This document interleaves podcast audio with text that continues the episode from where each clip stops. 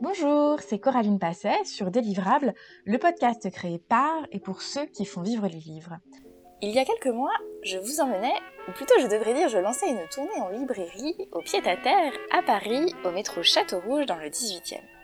L'épisode du jour est aussi enregistré en librairie, aussi dans le 18e, mais cette fois l'idée n'est pas de réfléchir à la loi langue et à ce que veut dire être libraire indépendant 40 ans après la loi sur le prix unique du livre. L'objectif est de poursuivre la réflexion menée avec Thomas Bou la semaine dernière sur la cohérence écologique dans l'industrie du livre. Aujourd'hui, au micro, Anaïs Passola, libraire, fondatrice de la librairie Le Rideau Rouge à Marx-Dormois. Alors, petite minute militante, pour ceux qui ne situeraient pas les lieux, Marx-Dormois, c'est un quartier populaire, vivant, au nord de Paris. J'y ai vécu deux ans avec beaucoup de bonheur. Anaïs Massola, qui prend la parole aujourd'hui, elle est engagée sur la question écologique depuis plusieurs années, comme libraire bien sûr, mais aussi dans l'interprofession. Elle est également à l'initiative de la création en 2019 de l'Association pour l'écologie du livre, avec Marin Schaffner, ethnologue et auteur sur l'écologie aux éditions Wild Project. Anaïs nous explique comment s'est progressivement construite sa prise de conscience écologique, les questions que soulève ce mot un peu valise, écologie. Elle esquisse également les contours d'un libraire qu'elle qualifierait d'écologique. Elle nous parle des solutions possibles avec la décroissance. Anaïs est passionnante, elle soulève des questions qui, j'espère, vous inspireront. Si c'est le cas, n'hésitez pas à ouvrir un court texte aux éditions Wild Project et dirigé par l'Association pour l'écologie du livre. Le livre est-il écologique? Mais je ne vous en dis pas plus et laisse place à ce nouvel épisode de Délivrable. Belle écoute Bonjour Anaïs. Bonjour. Donc vous avez créé la librairie du Rideau Rouge en 2004 Mhm. à Paris, donc rue Riquet. En 2012, là vous avez déménagé à quelques pas euh, rue de Torcy, donc au 42, Tout à fait. face au marché de l'Olive, dans un espace un peu plus grand de 80 mètres carrés. Vous avez un sous-sol. Vous êtes aussi trésorière de l'Association internationale des libraires euh, francophones, Tout à la fait. ILF. Vous avez été au conseil d'administration du syndicat national de la librairie. J'y suis toujours. Vous y êtes toujours. Et présidente de l'association pour l'écologie du livre que vous avez cofondée en juin 2019. Exactement. Alors, Est-ce que vous pouvez nous expliquer un petit peu comment vous en êtes venu à vous poser toutes ces questions autour de l'écologie? Sur l'écologie, en fait, mes lectures et puis les constats qui ont été faits. Donc, disons que la grande prise de conscience était il y a une dizaine d'années. Je me suis dit que là, il y avait vraiment une catastrophe qui arrivait. Euh, J'ai lu des textes et toute la réflexion systémique sur le fonctionnement de nos sociétés, de surconsommation, etc. Après, sur le livre en particulier, euh, ça fait à peu près cinq ans que je me pose des questions en me demandant comment changer mon métier pour être plus en adéquation avec euh, les idées politiques et pas seulement moi. Comment tout ça, ça peut effectivement aussi faire contre-système par rapport au fonctionnement actuel. En tout cas, plusieurs choses. C'est la question de la perte de sens du métier. Et puis l'autre, c'est le constat que un certain nombre d'autres personnes avaient le même sentiment et l'impression d'être bloquées, c'est-à-dire de pas savoir comment faire, d'être face à une manière, une forme de gestion de notre quotidien qui nous empêchait d'imaginer d'autres manières de faire. Et donc c'est là où ça m'a interrogé, c'est-à-dire je, dirais que l'écologie, c'est d'un côté le dérèglement climatique, c'est une catastrophe, etc. Ça c'est sûr. Mais ce qui est intéressant aussi dans l'écologie, c'est que la manière de réfléchir fait penser vraiment en manière de système. Et du coup, on peut bouleverser notre compréhension et nos analyses que l'on fait habituelles en se disant comment est-ce qu'on peut modifier l'existant pour que ce soit autrement et au plus proche de nos envies et de nos désirs et d'être moins coincé, on va dire, dans la machine. Vous parlez de système, je crois aussi que vous préférez le terme de filière au terme de chaîne, Ouais. de manière à décloisonner et réfléchir à l'ensemble des acteurs. Oui, en France en particulier, on parle donc souvent de chaîne du livre, c'est-à-dire euh, des maillons les uns à côté des autres qui sont du coup euh, dépendants les uns des autres. Et ce que j'ai constaté dans le travail que j'ai fait avec les libraires francophones ou au syndicat et dans, dans des groupes de travail interprofessionnels, c'est le peu de connaissances que l'on avait les uns des autres. C'est-à-dire qu'on a beau être plus ou moins solidaire, parce que la solidarité a, a ses limites euh, dans le fonctionnement économique existant. En tout cas, on est, on est pris les uns avec les autres, effectivement dans un maillage, mais on a très peu de connaissances du fonctionnement de nos métiers. Et il y a une forme un peu de dire, mon territoire à moi, c'est euh, ce carré-là. Le maillon d'avant, il a son carré à lui. Chacun ayant le sien, chacun euh, se débrouille avec ce qu'il a. Et en fait, ça ne devrait pas m'intéresser ce que le problématique, par exemple, de l'auteur.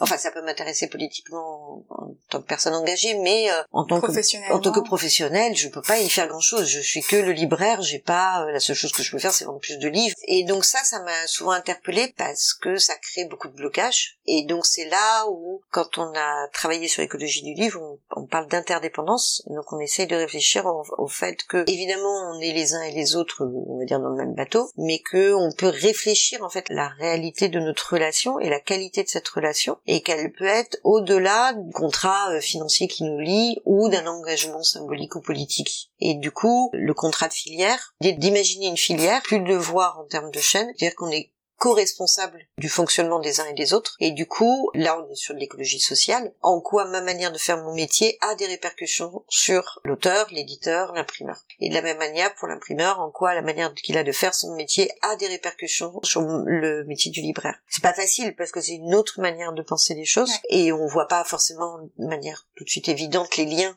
qui peuvent être là, mais je pense que c'est important de se poser ces questions-là pour essayer déjà de voir l'existant et de voir ce qui peut être créé. Peut-être qu'il n'y a rien à faire, mais en tout cas, ça vaut la peine de discuter déjà ensemble. De, de dire que là, on parlait d'écologie sociale. Ouais. Vous définissez l'écologie sous trois aspects matériel, mm. social et symbolique. Ouais. Vous pouvez nous expliquer Donc l'écologie matérielle, c'est euh, c'est la question du papier, de la pâte à papier, qui est déjà une question complexe. On a deux bourses mondiales, on a une bourse mondiale d'achat de pâte à papier et une bourse mondiale d'achat de papier. Et donc à l'international, déjà ça, ça complexifie les choses, et ce qui fait qu'on peut avoir de la pâte à papier fabriquée au Brésil, du papier fabriqué en Chine, et des livres fabriqués en Pologne. Enfin, en fait, tout est possible. Et ça peut avoir des toute forme d'absurdité en termes de transport, comme il peut y avoir dans d'autres industries qu'on connaît mm. euh, dans le monde. Donc il y a la question du papier, après il y a aussi les questions des encres, des cols, des déchets chimiques, euh, du lieu d'impression, du transport, donc aussi du pétrole, de tout ce que l'on fabrique. Donc c'est ce qu'on appelle de l'écologie matérielle. Ça peut aller même aussi jusqu'au sein des entreprises, donc euh, poules, machin, enfin tout ce qu'on mm. veut, quoi. Donc ça c'est le matériel. L'écologie sociale, c'est comment un fonctionnement économique a des effets sur les gens qui y travaillent. Donc la délocalisation d'un certain nombre d'impressions, entre autres en Asie, a amené à une baisse de, je ne sais plus combien de pourcentage, mais assez forte. Je crois qu'on a au moins divisé par deux le nombre d'imprimeurs, voire par trois en 10-15 ans. Donc on a perdu du savoir-faire, qu'aujourd'hui on nous répond, bah en fait on n'a plus le savoir-faire, donc on est obligé d'aller faire là-bas. Pas pour tous les livres, mais voilà. Et qu'aujourd'hui on a aussi des problèmes de rupture de papier, peut-être pour des questions de ressources, mais aussi parce, parce que les marchés émergents ont aussi besoin de papier. Donc du coup, on se retrouve piégé dans le système qu'en même temps on est allé, dans lequel certains des gros j'aime bien la manière québécoise dont ils ont de dire les Québécois les gros joueurs. Dont certains gros joueurs de l'actuelle chaîne du livre ont pris des décisions et ces décisions n'affectent pas que leurs grosses entreprises. Elles affectent en fait tout un ensemble de personnes et même dans les petites et les moyennes maisons d'édition imprimeurs etc donc en fait l'écologie sociale c'est donc un effet euh, on va dire par exemple sur la question de l'impression mais ça peut aussi avoir un effet c'est-à-dire que l'augmentation du nombre de titres avec un chiffre d'affaires égal a amené à une diminution des mises en place. Et donc on a euh, dispersé, on va dire, pour les auteurs, la valeur de, de ce qu'il y avait avant. Ces 10% de droits d'auteur, qu'on pourrait encore réfléchir sur ce, montant qui leur est accordé, a été dispersé par beaucoup plus d'auteurs. Donc euh, forcément, il y a eu une précarisation euh, du métier d'auteur. Et personne s'en est vraiment préoccupé. On parle, je parle même pas des contrats d'auteur pas respectés ou des etc. Il n'y a eu aucune formation, une pédagogie faite pour les auteurs de ce côté-là, et euh, il y a des gros points aveugles. Ça, c'est aussi de l'écologie sociale. Et voilà, donc ça c'est pour donner deux exemples. Et puis du coup, l'écologie symbolique, c'est on parle quand même du livre. On a une loi de prix unique pour dire que le livre n'est pas une marchandise comme une autre. Et donc si le livre est un véhicule d'idées, si ça permet de, transmettre un certain nombre de réflexions, etc., ça veut dire que c'est important de voir qu'est-ce qui est publié et si la multitude des choses, des idées qui sont publiés aujourd'hui ont autant de chances d'être visibles les unes que les autres. Or, on sait bien que la loi du marché actuelle fait que ça, c'est pas possible. Et la contrainte, c'est euh, que le temps passé, donc là, je vais parler du, du, libraire, que le temps passé pour le libraire à dire non à un certain nombre de propositions, de livres, etc., l'empêche de prendre le temps d'être attentif à d'autres, oui, à ses oui, et de lire, et de prendre le temps de prendre soin, en fait. C'est vraiment ça. Ouais. La course à ne pas manquer du livre dont on va parler, donc avec tout ce côté mass média qui fabrique en fait de la monoculture, même s'il y a de la diversité, c'est en fait c'est là où c'est toujours le problème, c'est un paradoxe là quand même. C'est ça, on a un gros paradoxe entre le nombre de choses produites et la mmh. réelle diversité des idées produites. Et ça c'est important et donc nous à l'association, on veut mener cette réflexion parce que là on a vraiment la question du sens de métier, pourquoi est-ce qu'on fait ça? Je pense que quand même beaucoup d'éditeurs, même dans les grandes structures et chez les gros joueurs, pourraient faire autre chose que du livre. Le livre n'est pas non plus une industrie la plus rentable du monde. Donc, s'ils ont envie de le faire avec des envies de faire passer des choses, il y a une responsabilité de la place qu'ils prennent. Et du coup, il faut qu'on arrive à refuser un peu ce marché de la jungle pour que vraiment des idées très différentes passent. Je vais donner un exemple qui va peut-être mettre un peu les pieds dans le plat parce que, je, enfin, ce que je veux dire est un peu rude peut-être à entendre, mais on a vu cette année, depuis deux ans, un peu plus d'un an, pas beaucoup plus, arriver tout un paquet de traductions d'auteurs afro-américains. Tout le monde s'en est emparé. C'était mmh. possible, ça devenait vendable ce qui n'était pas forcément le cas avant. C'est très bien, enfin je m'en réjouis comme tout le monde, etc. Ça pose quand même des questions sur euh, le fait quand est-ce que c'est possible de pouvoir faire lire certains textes ou pas. Et aujourd'hui, on a la même chose du côté francophone. Ça pose des questions. C'est-à-dire à quel moment donné le marché contraint la vraie liberté de création et la vraie liberté de publier? Et je, je pense pas que notre prix Goncourt aujourd'hui, notre prix Nobel, enfin on n'a pas les auteurs noirs ne sont pas devenu auteur depuis un an. Donc ça veut dire que la décision de publier et la possibilité de publier ces auteurs-là et de pouvoir les vendre, elle est bien prise sous contrainte. Donc quand ça marche, on est content. On parle des auteurs afro, je sais pas comment bien le dire d'ailleurs, mais on pourrait parler des femmes. Hein. On pourrait parler de, de toute la littérature ou même de l'écologie. Jusqu'à il y a cinq ans, on vendait pas bien l'écologie. Ça a émergé, ça a été très rapide depuis, ça s'est accéléré, mais, mais vraiment il y a dix ans, je ne vendais rien en écologie il y a des, des, vraies contradictions qui sont à l'œuvre, euh, quand on, notamment quand on parle d'écologie euh, matérielle et d'écologie symbolique. Et moi, je me demande, qu'est-ce que c'est un libraire écologique? Allez, aïe, aïe. Alors, je vais donner ma définition, hein, évidemment. En fait, non, il y en a plusieurs. En fait, il y a plusieurs définitions. Une des définitions que j'aime bien, qui m'a été donnée par euh, un copain libraire belge, c'était que euh, la librairie euh, est une forme de miroir. C'est-à-dire que on a d'un côté, enfin, tout ce que l'on sait que les éditeurs produisent, puisqu'on n'est pas au courant de tout. On entend cette production et il y a d'autre côté le désir des gens. Nous, on est là pour essayer de faire tout ce qu'on appelle la médiation, hein, le, le passeur, comme on dit, de faire passer de l'un à l'autre, que tout ça, ça se rend compte. Mais du coup, ça, ça, défi ça peut être un texte à un lecteur, mais ça raconte aussi quelque chose de notre monde et de notre société. Et donc je pense que mon rôle de libraire à moi, c'est d'être sensible à ça, à essayer de anticiper, enfin je sais pas si c'est anticiper, mais de sentir le, besoin futur des personnes dans les questions qui se posent, et puis aussi, en même temps de tenir des lignes, c'est-à-dire quand j'ai que l'écologie ça se pas il y a des ans, ça m'a pas empêché de continuer d'en avoir. Donc de continuer à tenir des lignes à des moments, en se disant mais en fait ça c'est important de continuer à les présenter, parce qu'à un moment donné, enfin sinon on rend les armes quoi c'est très lié à la personnalité du libraire. Chaque librairie a vraiment sa, son identité propre et en général assez forte. Les libraires sont des grandes gueules. voilà, mais je pense dans le livre en général.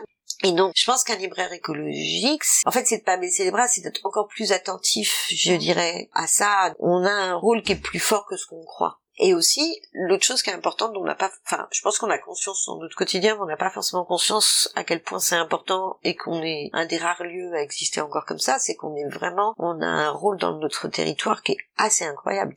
La librairie, c'est, c'est la culture et c'est du commerce en même temps, c'est une espèce de mélange mmh. comme ça. On reste des artisans.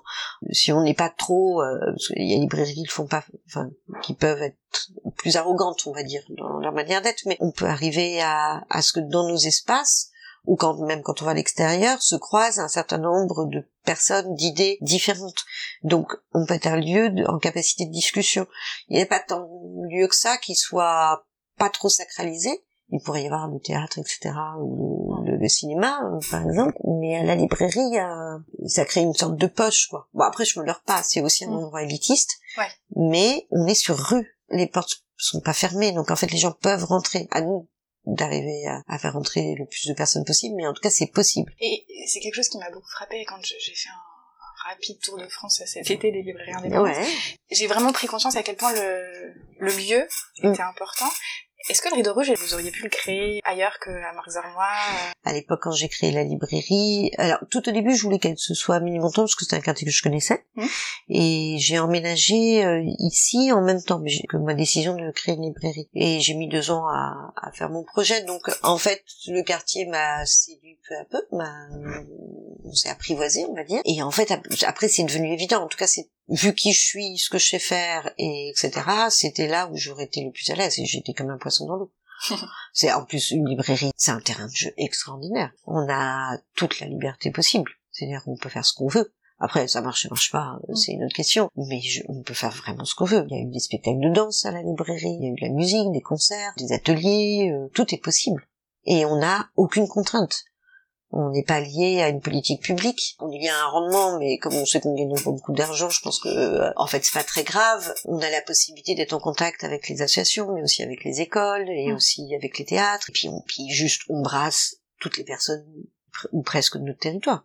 Même si les- certaines personnes ne viennent pas directement, en fait, par une ou deux ou trois personnes euh, en contact qui viennent à la librairie, on sait qu'on peut rentrer en contact avec eux. Donc en fait, on manque de temps pour faire autant de choses. Enfin, en tout cas, moi, je manque de temps pour faire autant de choses Mm. que je voudrais. Et il y a un sujet aussi, c'est dont on n'a pas trop parlé, mais Mm. je crois auquel vous êtes très attaché, c'est la décroissance. Ouais. Vous dites aussi en creux que mine de rien, euh, il y a un temps pour que les, les lecteurs soient prêts aussi. Oui. Comment être viable quand même Ouais. en essayant de, de- de se mettre dans cette démarche de décroissance? Ouais. En fait, je le prends comme un- une sorte de défi à relever. Bon, en plus, les années Covid se sont très très bien passées, donc, enfin, moi, ça m'a donné la possibilité et l'air, et je pense à pas mal de libraires aussi, de pouvoir réfléchir, du coup, Ouais. autrement. Sur jusque-là, quand on a un peu la corde dessus de l'eau euh, à chaque fin du mois, c'est un peu compliqué de commencer à se dire que on va pouvoir faire de la décroissance. Bon, les un an et demi nous ont prouvé que, en fait, on est très bon en crise, en tout cas dans cette crise-là. Et de manière générale, ce que j'ai aussi constaté sur la librairie, quand il y a eu la crise en 2008, par exemple, c'est qu'on est très peu sensible aux crises. À part une très mauvaise gestion de notre affaire, on est peu soumis à des raz-de-marée financiers, Ouais. des grandes baisses, etc. Il peut y avoir des baisses de chiffre d'affaires, mais je vous dis, à part mauvaise gestion, je ne suis presque jamais au point de menacer la librairie. Et on constate, par exemple, que dans les centres-villes les plus désertifiés, c'est les derniers commerces qui tiennent, c'est toujours les libraires. C'est quand même hyper intéressant. Dans, dans ce fonctionnement économique, euh, c'est sans doute, je, je suis pas économiste, mais c'est sans doute lié au prix unique et au fait que tout le monde gagne peu d'argent là-dedans à l'affaire, sauf les gros joueurs. Donc la décroissance, en fait, alors moi telle que je la conçois aujourd'hui, ça doit effectivement se faire avec les lecteurs. C'est pas gagné. Parce que en plus, euh, le rapport au livre est très particulier. Il y a un rapport de propriétaire, une bibliothèque, c'est une partie de soi. Et puis le livre, c'est c'est du papier, c'est pas du plastique. Donc pour l'instant, la prise de conscience que le livre peut être polluant et que l'achat du livre peut être polluant, il n'est pas là. Et pour accompagner cette réflexion-là, en sachant que c'est nous qui l'entamons et que donc c'est pas les consommateurs qui la réclament, euh, c'est compliqué. Mais je pense qu'il faut commencer à imaginer des scénarios alternatifs et il faut commencer à proposer une autre manière de parler de notre métier et de parler aussi de notre relation entre le client et le libraire Votre rôle de médiateur. notre rôle de médiateur. Disons que mes intuitions vont vers plus d'autonomie et libraire c'est un métier donc ça veut pas dire que les lecteurs deviendraient libraires euh, du jour au Mm. lendemain etc. Mais je pense que il faut qu'on change un peu notre relation entre euh, les libraires et les lecteurs pour réfléchir un peu ensemble justement ça voudrait dire quoi? D'abord ce qui est intéressant, c'est les coopératives, les scopes. Ouais. Donc il y a pas mal de librairies qui se sont montées en scope avec des libraires qui sont salariés et des lecteurs qui sont coopérateurs ouais. donc en système AMAP. Donc ça, ça pourrait être une bonne solution parce que du coup, ça changerait la donne et ça pourrait permettre de parler, on va dire, plus franchement des choses, des achats, de pourquoi ils achètent ci, pourquoi ils achètent ça, etc. Mais bon, c'est pas encore gagné. hein. Et alors moi, le- là, je mène une expérience depuis pas si longtemps que ça, depuis le mois de septembre, donc ça va prendre un petit peu de temps, mais je mène une expérience de bibliothèque militante au sein de la librairie. Et du coup, l'idée dans cette bibliothèque militante, c'est euh, donc le principe est hyper simple. On a pour l'instant 250 livres et il y aura 800 livres au final. Les adhérents de la bibliothèque payent une cotisation 5 euros par mois ou 50 euros par an. Et ils peuvent emprunter les livres qu'ils veulent, mais un par un, parce qu'on va essayer d'éviter de d'avoir des piles de livres qu'on ne finit pas. Cette expérience, je voudrais voir ce que ça amène. C'est entre autres la réflexion sur la propriété des livres. Une des raisons pour lesquelles je fais ça, c'est aussi pour en me disant, en fait, on vend régulièrement euh, les mêmes livres. Euh, L'exemple que je donne toujours, c'est le mot Cholet, mais pour en citer d'autres, mais disons qu'on vend beaucoup sorcières. Là, sur mon territoire, j'ai dû en vendre allez, bon, il y a eu des cadeaux qui ont été faits, mais au moins il y en a 300 qui se baladent euh, dans mon quartier. Enfin, vu le nombre de euh, au vu des lecteurs, peut-être qu'on aurait pu en vendre moins et vendre d'autres choses à la place. Et pour ça, il faut un système d'échange. Il faut que les, les, gens sachent où est le mot Cholet pour pouvoir aller l'emprunter. Et parce que la bibliothèque c'est très bien, mais en général c'est un ou deux exemplaires maximum ce que je me suis dit, c'est que dans cette bibliothèque militante, j'allais mettre aussi des livres que finalement se vendaient un peu moins, et je mettrais aussi le Mona Cholet, mais je mettrais aussi les autres en disant, mais comme ça, vous avez du choix. Vous pouvez ne pas acheter le Mona Cholet, vous pouvez emprunter le Mona Cholet, et peut-être acheter autre chose à la place. Vous pouvez échanger. toujours à la biodiversité, voilà. d'avoir le maximum de choix. Euh, Exactement. Alors après, c'est vraiment une expérience que je fais. Pour l'instant, je pense au vu de ce que je vois, donc d'abord on a, enfin on a quand même récupéré, je sais plus 800 euros, ce qui est quand même beaucoup, et hum, on a une trentaine, je crois, ou quarantaine d'adhérents à la bibliothèque, mais on a beaucoup moins d'emprunts. On a 10 emprunts pour 40 adhérents. Les gens n'empruntent pas forcément. D'accord. Et du coup, c'est intéressant. Donc, ça veut dire que la question du besoin de propriété des livres. Alors, on a déjà eu des discussions sur le fait qu'il y a qui, moi, j'aime bien écrire dans mes livres. D'autres, pas du tout. Donc, euh, qu'est-ce qu'on en fait? Euh, je pense qu'il y a de la déconstruction à faire, mais pas de la déconstruction autoritaire. Genre, bah, en fait, juste euh, arrêter de vous sentir propriétaire des choses. Mais je pense qu'il y a des livres dont on a une réelle nécessité de se sentir propriétaire, et d'autres peut-être pas. Et donc, c'est arrivé à travailler avec eux, ensemble, je, me mets dedans, hein, sur ces questions-là. Voilà. Donc, la décroissance, pour moi, ça passe par re-réfléchir le métier de libraire, pour la librairie. Donc c'est forcément d'autres relations avec les clients, d'autres manières d'utiliser nos espaces. Et puis, je pense que derrière, c'est aussi plus de responsabilité vis-à-vis des autres maillons de la chaîne, et entre autres les éditeurs et les auteurs. On en revient à la filière. on revient à la filière. Je pense qu'il faut qu'on continue à discuter avec eux. Bien sûr qu'entre guillemets, on n'est pas responsable de la production et de ce qui est produit, mais je pense qu'on peut ouvrir les possibilités d'en discuter ensemble. Il faudrait qu'on arrive à sortir du côté euh, ce que tu fais c'est bien, ce que tu fais c'est pas bien. Il faudrait qu'on arrive à co-construire ensemble, en fait. Il faudrait qu'on arrive à avoir un espace où on puisse dire, en toute honnêteté, effectivement, je trouve pas ça terrible et je vais t'expliquer pourquoi et que l'autre puisse l'entendre.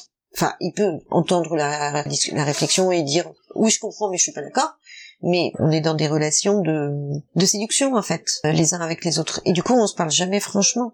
Et c'est très difficile de dire, moi, en tant que libraire, j'ai des éditeurs qui viennent me parler de leurs bouquins, j'ai des auteurs qui viennent me parler de leurs livres. C'est très compliqué. Enfin, je veux dire, quand j'essaye d'être le plus franche et honnête possible, et ça reste, enfin, je veux dire, je suis qui, moi, j'ai pas, pas fait d'études de lettres, je suis pas critique, je donne juste mon opinion. Euh, c'est hyper compliqué. C'est super compliqué. Je pense que pour un éditeur dire quelque chose à un auteur, c'est très compliqué. Mais c'est aussi parce qu'on a une vision de la culture enfin c'est une racine quoi, et individualisée, donc en fait on ne sait pas faire de la coopération ensemble. Les auteurs travaillent peu ensemble, sauf par exemple en bande dessinée où du coup ça, fonctionne différemment, ou en science-fiction, et c'est hyper intéressant d'aller regarder dans ces endroits-là qui qu'est-ce que ça donne. Et je pense qu'il faut plus de coopération entre les auteurs. Il faut, oui, il faut sortir de l'individualisation de la culture. Et mm. c'est pareil pour les éditeurs. Il faut qu'il y ait plus de coopération, il faut qu'il y ait plus de coédition. Il faut que les éditeurs sachent en avance, il faut qu'ils arrêtent d'être en concurrence les uns des autres, il faut qu'ils sachent en avance ce que les uns et les autres fabriquent. Donc il y a du boulot, hein, ça va être long. et puis ça me fait penser, c'est Charles Edouin de Livre Éco qui insistait sur l'importance de la transparence aussi. Ouais.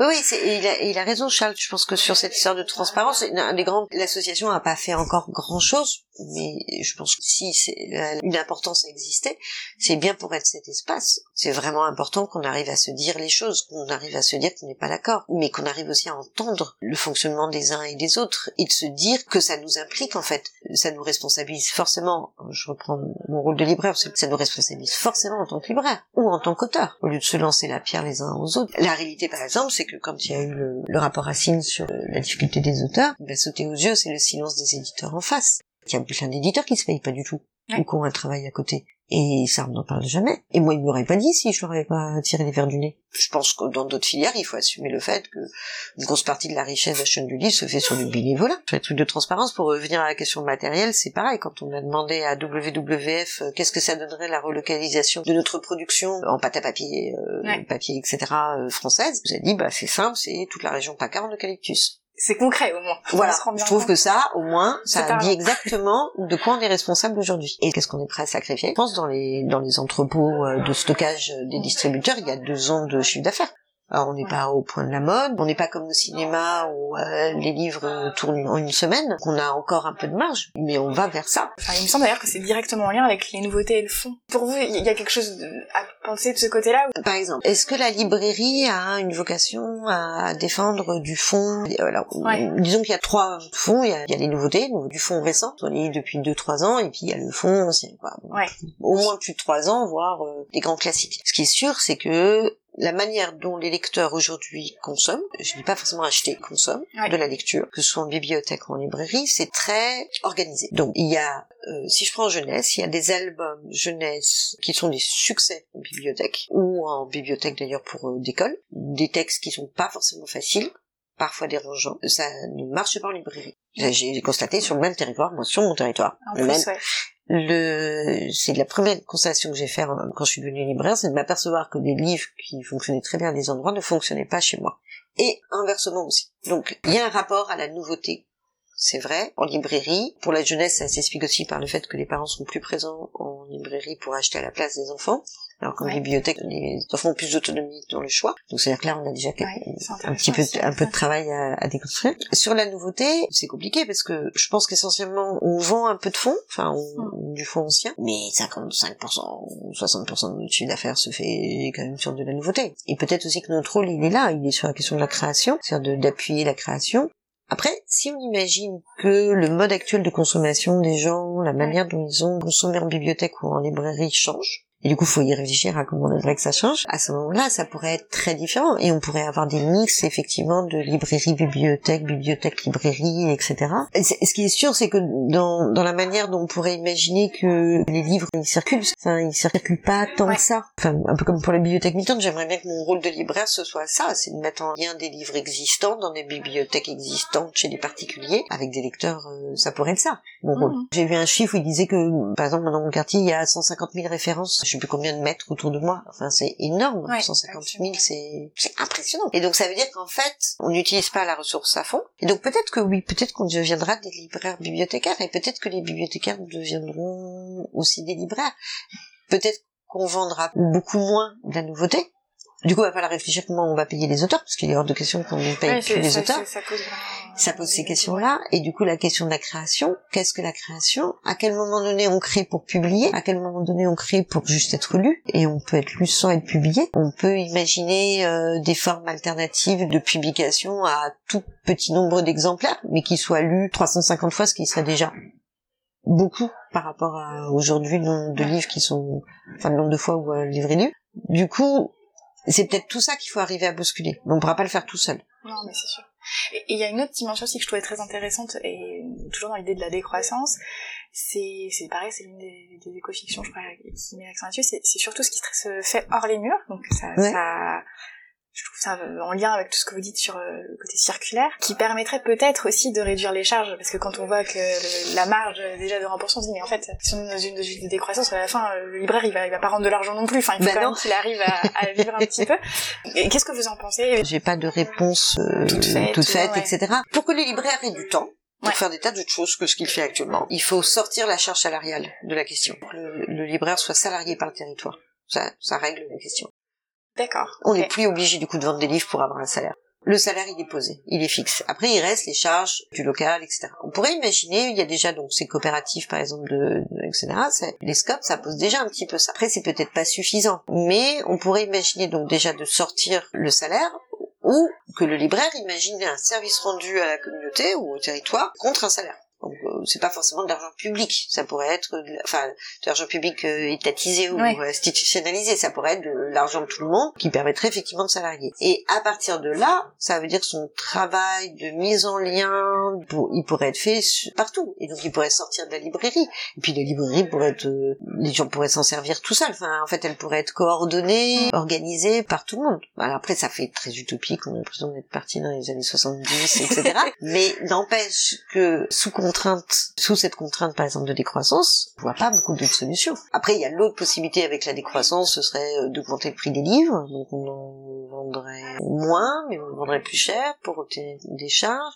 Il faudrait regarder, c'est vrai que ça c'est une chose que j'ai pas beaucoup lu, mais à des périodes peut-être de l'histoire ou dans des pays c'est quand c'est compliqué quoi. Et à ce moment-là, comment on fait? Mais c'est sûr qu'il faut rester léger. Ces modes d'organisation doivent être très légers parce qu'ils doivent être très en capacité de s'adapter à des fluctuations, mais par contre, ce dont je suis sûre, c'est que les bonnes solutions ne seront jamais toutes seules. Ce sera forcément de la coopération. Et on pourra pas, les libraires tout seuls, décider de faire de la décroissance sans impliquer les éditeurs. Enfin, en fait, il faut que ça se fasse ensemble. Parce qu'il va falloir qu'on se soutienne les uns les autres. Le, le Basique avait fait donc ce premier rapport, on avait discuté un petit peu avec eux, et eux, ils avaient travaillé sur euh, le lait avant. Ils disaient, mais en fait, vous êtes un peu à la même période qu'eux. Vous êtes un peu en politique d'autruche depuis un moment, vous n'avez pas trop regardé les choses en face, etc. ils disaient, le lait, il y a 20 ans, ils étaient pris dans des fonctionnements industriels où ils disaient, mais ok, on comprend, ça va pas, mais on sait pas comment sortir. On n'y arrive pas. On voit pas quel est le bout, euh, par quel bout, euh, machin. Et puis ils ont créé des coopératives ensemble et ils sont sortis du système. Et ils ont 20 ans d'avance sur nous, mais ils sont sortis du système. Et, et la map, est, par exemple, c'est quand même un, un des fonctionnements les plus intelligents et les plus légers. C'est autonome, ça ne peut pas être détruit de l'extérieur.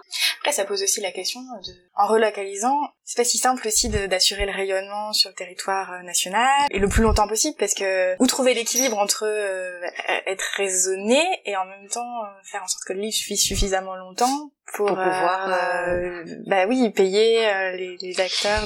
Alors c'est pareil, j'ai pas de, enfin en tout cas ça me ça me déstabilise cette question-là parce que parce qu'en même il y a une forte contradiction entre le fait que euh, quand je lis un très bon texte j'ai envie que tout le monde en profite Ouais. et en même temps il y a une part de moi où je me dis mais ça vient d'où ce truc? Concrètement je pense qu'il y a quelques textes qui sont importants pour l'humanité. Il y a des textes qui sont importants pour les individus personnellement. Rien ne dit que c'est lesquels. Moi j'ai lu dans ma vie je vois combien de bouquins j'aurais pu en lire plein d'autres enfin forcément je serais peut-être pas la même personne ou machin etc mais on est dans une, une discussion de l'abondance en fait Ouais. et donc c'est difficile de, de se positionner en disant qu'est-ce que ça donnerait par exemple si moi sur mon territoire donc 30 000 habitants je ne sais pas combien d'auteurs mais enfin suffisamment j'imagine je ne lisais que ce qui était produit ici. Et je ne vendais que ce qui était produit ici. Imaginons qu'au lieu de se dire oh bah non non mais c'est n'importe quoi euh, c'est pas comme ça que la culture ça fonctionne euh, c'est jamais comme ça que ça a fonctionné etc imaginons juste qu'on se pose en disant ok imaginons que ce soit comme ça.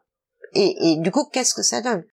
Peut-être qu'on n'écrirait pas la même chose peut-être qu'on ne lirait pas pareil. Par contre je pense qu'il y aurait forcément des relations je pense pas que le rayonnement enfin il y aurait un côté très dictatorial si c'était fermé Oui. euh, machin etc mais par contre on est aussi piégé par la question du rayonnement national Ouais. ou du rayonnement international. J'ai l'habitude, de, on pourrait évoquer encore plein de choses, et Ouais. je suis très curieuse, mais euh, j'ai l'habitude de, de poser une question et je, je la trouve toujours euh, assez importante. Est-ce qu'il y a un livre qui vous a particulièrement marqué, qui vous a plus euh, dans votre vie Alors évidemment, je pense qu'il y en a plein.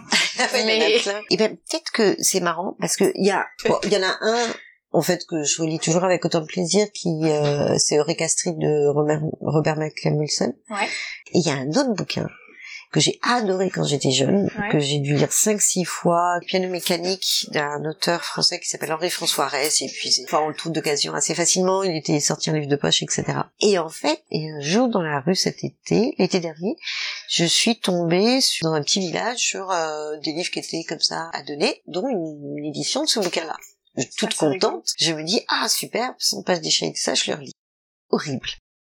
Mais Ah oui. horrible. Mais vraiment, le livre, je me suis dit, alors, Bon, le féminisme est passé par là. Non, horrible, j'exagère un peu. Et pourtant, je me considérais comme féministe aussi quand j'avais 18 ans. Mais alors, franchement, je suis passée à côté d'énormités. Bon, c'est très daté, c'est des années 60, 70. Mais, mais franchement, je l'ai relu en me disant, mais qu'est-ce que t'as, mais pourquoi t'as adoré, mais c'est pas possible, tu l'as lu cinq fois, je me- et- je voyais aussi pourquoi à certains endroits j'avais aimé, mais il y a des tas d'autres endroits où j'avais vraiment fait, euh, pour le, je voulais pas voir, quoi, ou alors je ne pouvais pas voir, ou je ne sais pas. Du coup, je le raconte parce que je trouve que c'est intéressant, dans la question de l'évolution Ouais, qu'on a, de retomber sur des textes où, qui ont été a priori importants, puis de s'apercevoir qu'en fait, c'est plus ça, quoi. Ouais, mais ça me fait penser à ce que je, je viens de terminer euh, Réinventer l'amour, justement, par Mona Cholet, Ouais.